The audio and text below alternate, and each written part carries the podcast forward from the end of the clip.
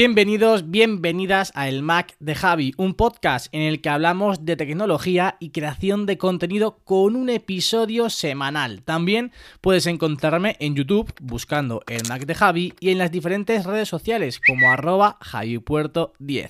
Y ahora sí, comenzamos.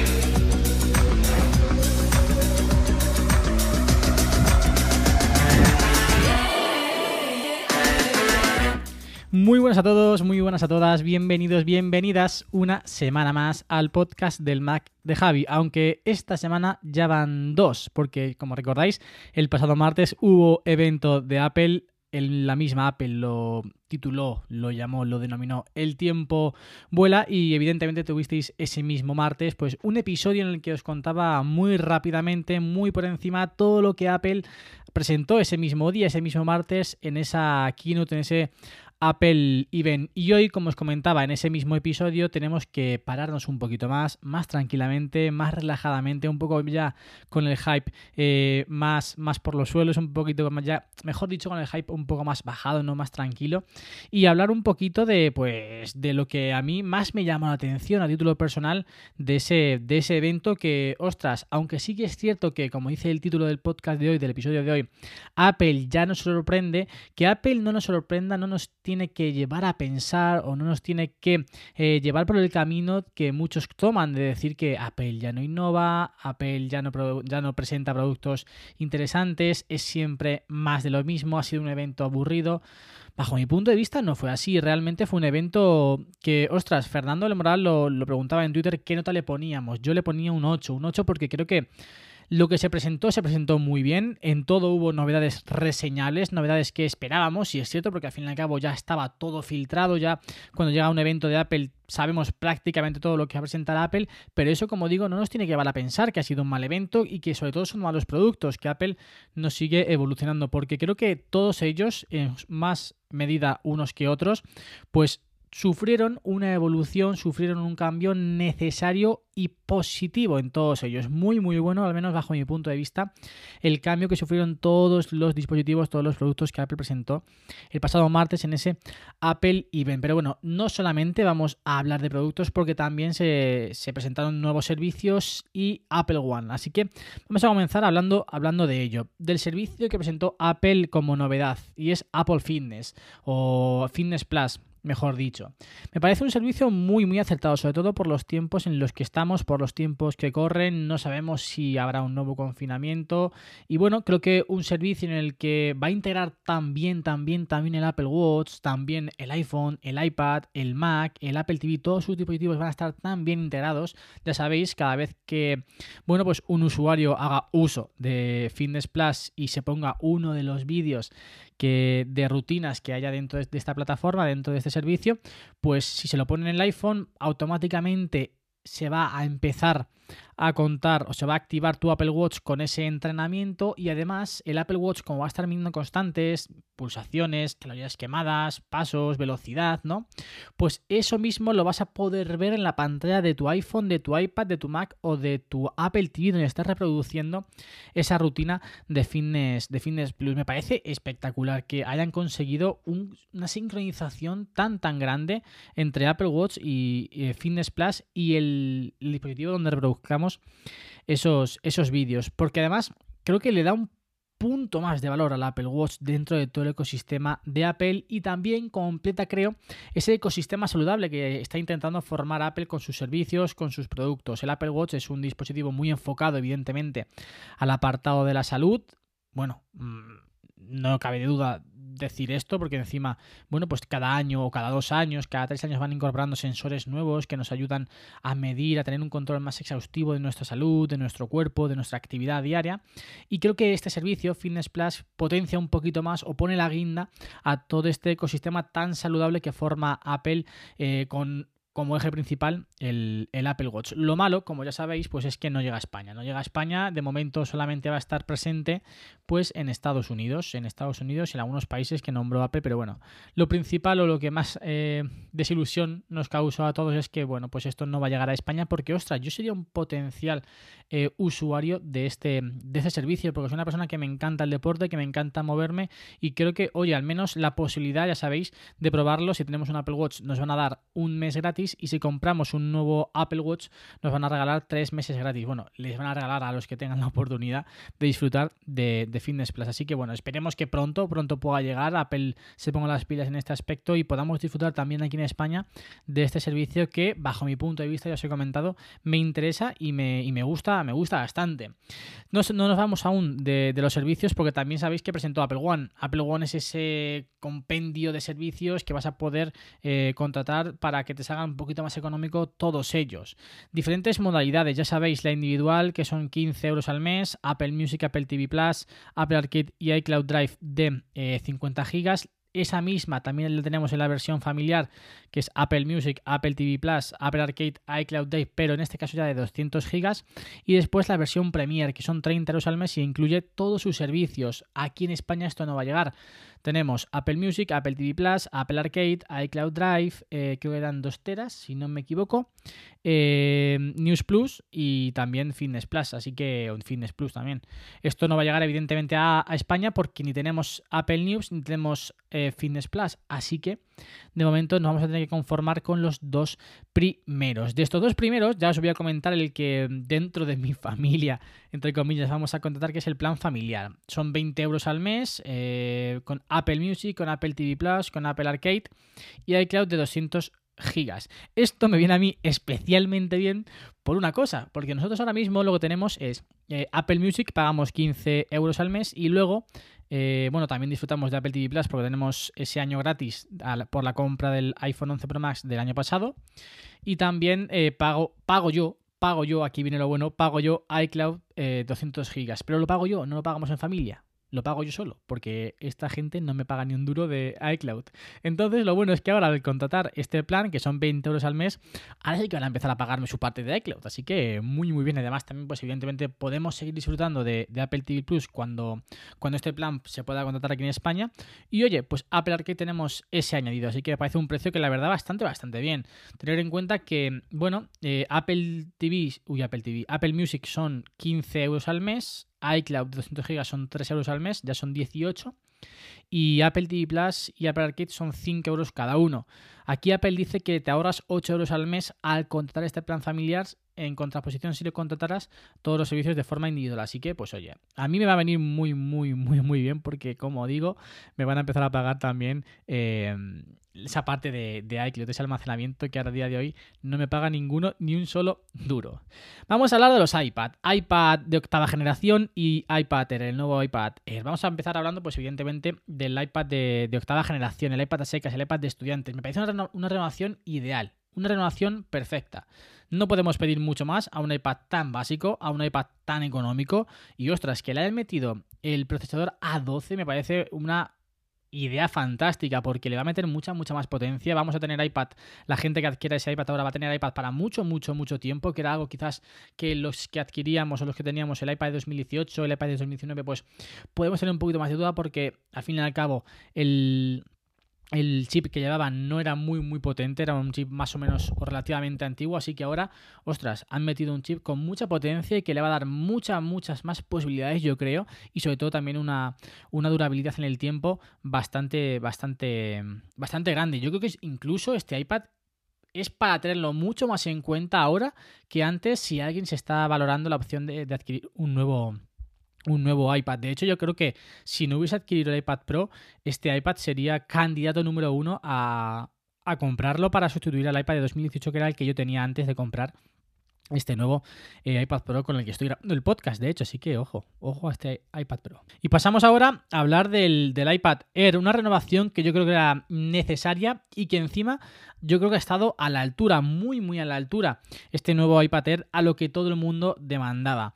Sí es cierto que se deja cosas por el camino en comparación al iPad Pro, como son los 120 Hz, esa pantalla ProMotion y evidentemente también el Face ID, pero creo que por el precio que tiene, aunque lo han elevado un poco, Apple aquí ha hecho un poquito de trampa con respecto a la generación anterior, ya que han elevado el precio un poquito, pero gana cosas que creo que son lo esencial y lo principal dentro de un iPad para, para poder utilizarlo de manera un poquito más profesional, ¿no? Que es, bueno, esto, el nuevo diseño, evidentemente, porque a todos nos gusta tener el nuevo diseño, a mí me encanta el nuevo diseño de los iPads, ya lo sabéis, pero sobre todo gana dos cosas, el Apple Pencil de segunda generación y sobre todo, sobre todo, sobre todo USB-C, que eso le da unas capacidades, unas posibilidades de utilizar el iPad tremendas. Yo, de hecho, tengo el iPad Pro ahora nuevo, el iPad Pro de 2018, ya sabéis que lo compré de segunda mano, le compré un hub USB-C que os mencioné también en, un, en podcast anteriores, y ahora mismo estoy grabando este podcast con el iPad tengo mi micrófono enchufado al hub, el hub enchufado al iPad y puedo grabar mi podcast perfectamente simplemente con el iPad. No tengo la necesidad de llevar siempre conmigo el, Mac. Evidentemente podría grabarlo antes igual con los auriculares y tal, pero si ya quiero conectar un micrófono, evidentemente ahí está aquí de la cuestión, conectarle el micrófono al iPad, pues tengo que hacerlo de esta manera. Y el iPad ah, con, un, con un USB-C, este iPad Air también con un USB-C, me lo podría permitir de la misma manera. Y además también lleva, ostras, el, nuevo chip A14 es el primer dispositivo de Apple que lleva este chip que deja la pregunta encima de la mesa. ¿Y el iPad Pro de 2020? ¿En qué situación queda con respecto a este iPad Air? Porque en teoría, evidentemente, un chip A14 que es mucho más nuevo que el chip A12Z que lleva el iPad Pro de 2020, pues en teoría este chip debe de otorgar un poquito más de potencia al iPad Air con respecto o en comparación al iPad Pro de 2020. Un iPad Pro que en teoría pues lo vende Apple como el iPad más potente, su propio nombre lo indica, el iPad Pro para profesionales y nos encontramos, ojo, que aún no se han hecho pruebas, aún no, se han hecho comparaciones, al menos yo si se han hecho no tengo constancia de ellas, pero como digo, en teoría el chip A14 va a ser más potente que el chip A12Z y por lo tanto el iPad Air va a tener, va a tener más capacidad en cuanto a potencia que el iPad Pro.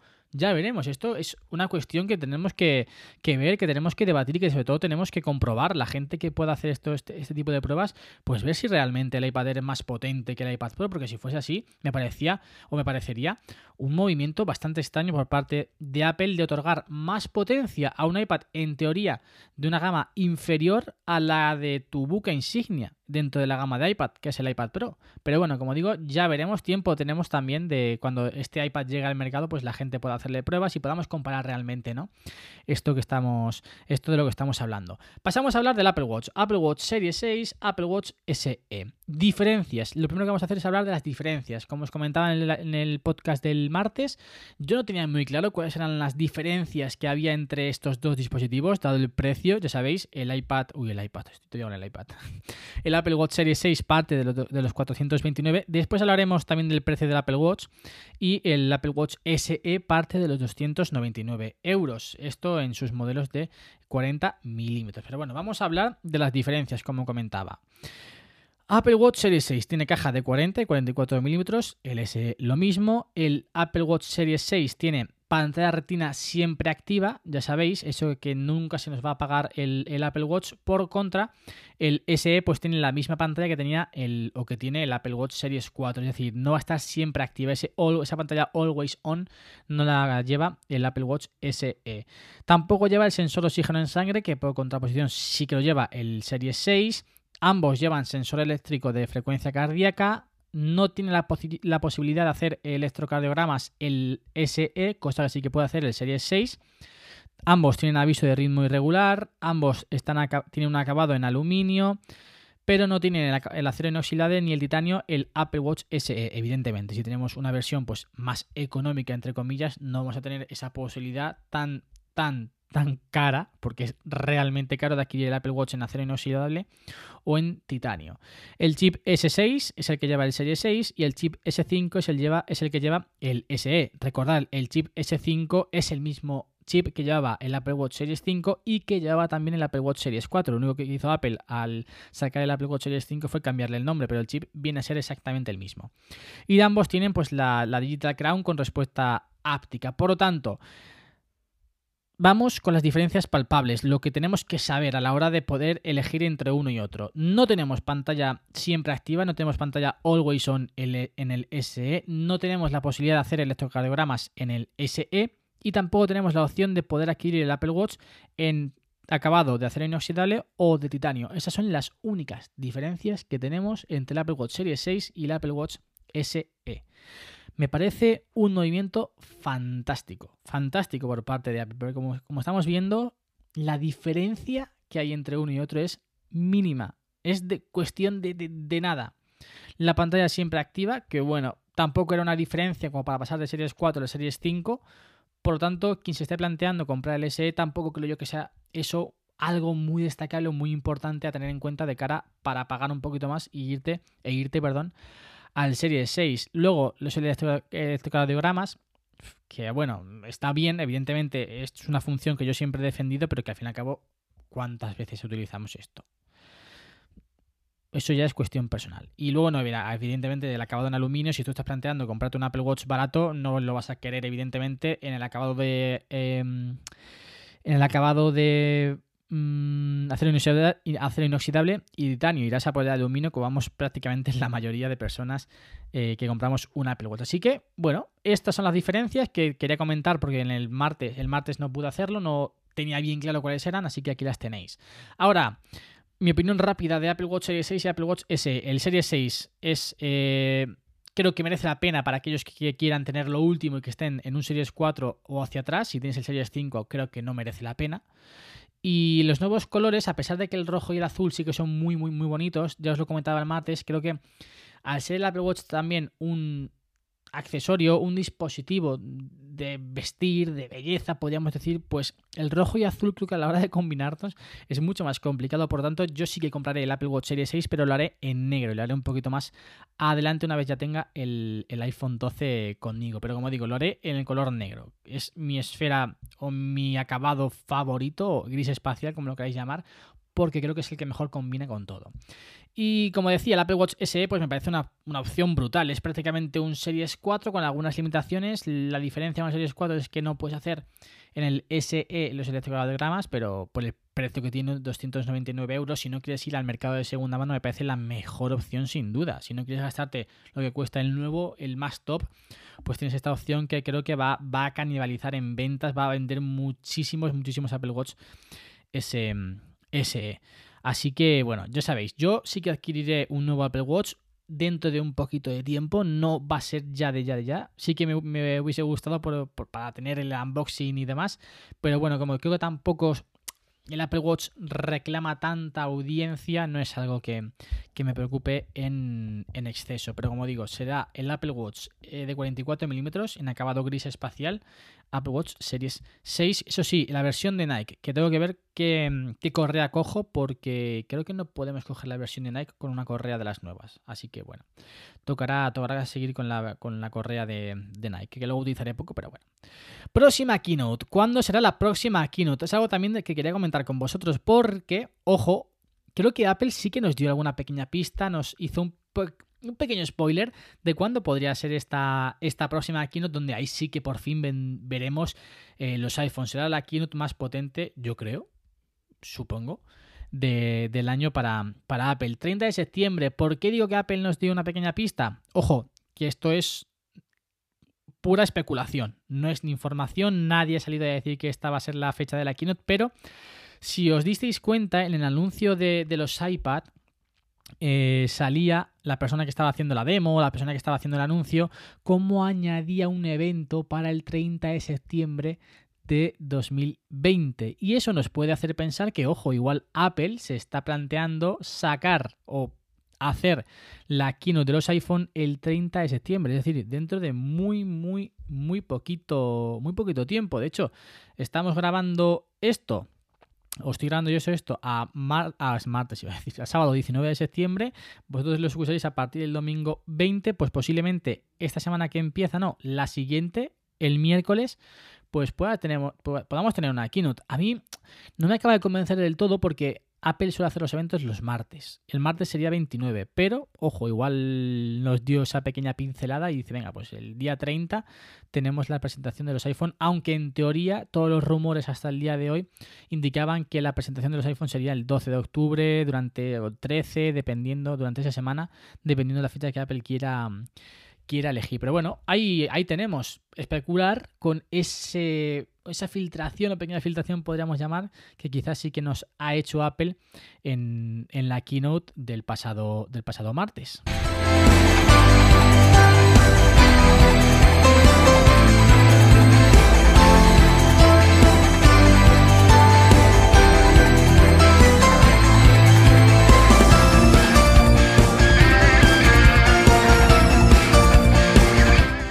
Y vamos a hablar ahora de la recomendación del podcast de hoy. Y os traigo una recomendación muy, muy, muy personal. Os voy a recomendar el Instagram de mi amiga María, arroba malvez.ad. Dejaré el enlace en la descripción. Hace unos diseños espectaculares, de verdad. Tenéis, no podéis pasar la, ocasión de ir a, a su Instagram. Vuelvo a repetir, arroba malvez.ad y pasaros porque creo que hace unos diseños, sube un contenido muy, muy, muy, muy original, con, con dibujos hechos a mano. Bueno, es, es, una auténtica maravilla. Además, estéticamente queda en el feed muy, muy, pero que muy bien. De hecho, María fue quien me hizo a mí el logo de la campa rojiblanca. Así que, como digo, tendréis el enlace del Instagram de María en la descripción y pasaros de nuevo arroba malvez.ad en Instagram. No perdáis la oportunidad porque os va a maravillar los diseños que hace, los dibujos que hace a mano alzada.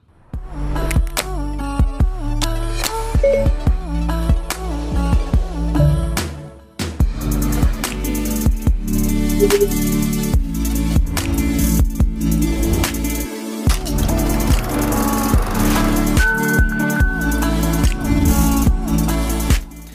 bueno, esto es todo, esto es todo por hoy. Os voy a decir y comentar que últimamente no lo estaba comentando, que podéis dejar vuestras reseñas en Apple Podcast y todas las semanas o siempre que haya nuevas reseñas yo las leeré aquí en el podcast. De verdad, muchísimas gracias por estar aquí una semana más, por compartir este ratito de charla conmigo. Os comento rápidamente el vídeo de esta semana que se me olvidaba.